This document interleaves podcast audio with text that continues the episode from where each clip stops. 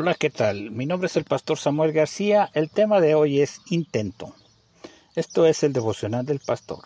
La cita bíblica está tomada de Hechos capítulo 5, versículos 5 y 6 que dice, Al oír esto, Ananías cayó muerto allí mismo. Entonces unos muchachos envolvieron el cuerpo de Ananías y lo llevaron a enterrar. Y todos los que estaban en ese lugar sintieron mucho miedo. Subió al corazón de un hombre y una mujer la intención de engañar a la iglesia de los apóstoles. Vendieron una propiedad y el acuerdo era cambiar el costo de la venta final. Aun cuando el apóstol Pedro le explicó a Ananías lo innecesario de este ocultamiento. Engañar, ostentar, querer sobresalir a base de mentiras es lo que el Espíritu Santo no tolera, pues lo discierne, lo descubre y en boca de Pedro se ejecuta el juicio. Triste final de Ananías y su esposa Zafira. La reflexión de hoy nos tiene que llevar a pensar que no debemos intentar engañar al Espíritu Santo ni a nadie. Oremos.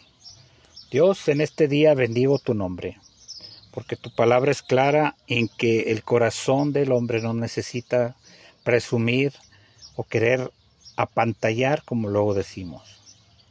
Bendigo tu nombre porque el reino de los cielos es sencillez, es humildad.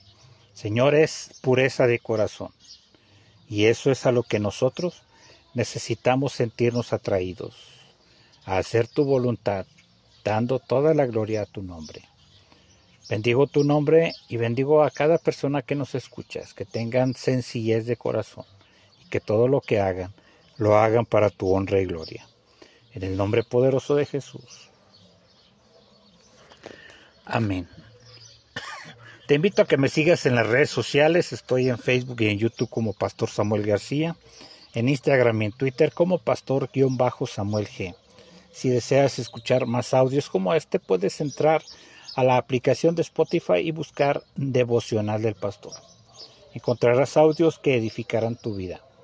También puedes eh, suscribirte al WhatsApp al 33 19 44 90 40 33 19 44 90 40 con la clave del país de México que es el 52. Mi nombre es el pastor Samuel García. ¿Qué te parece si nos vemos o nos escuchamos en la próxima transmisión? Dios te bendiga y que podamos tener sencillez de corazón. Hasta la próxima.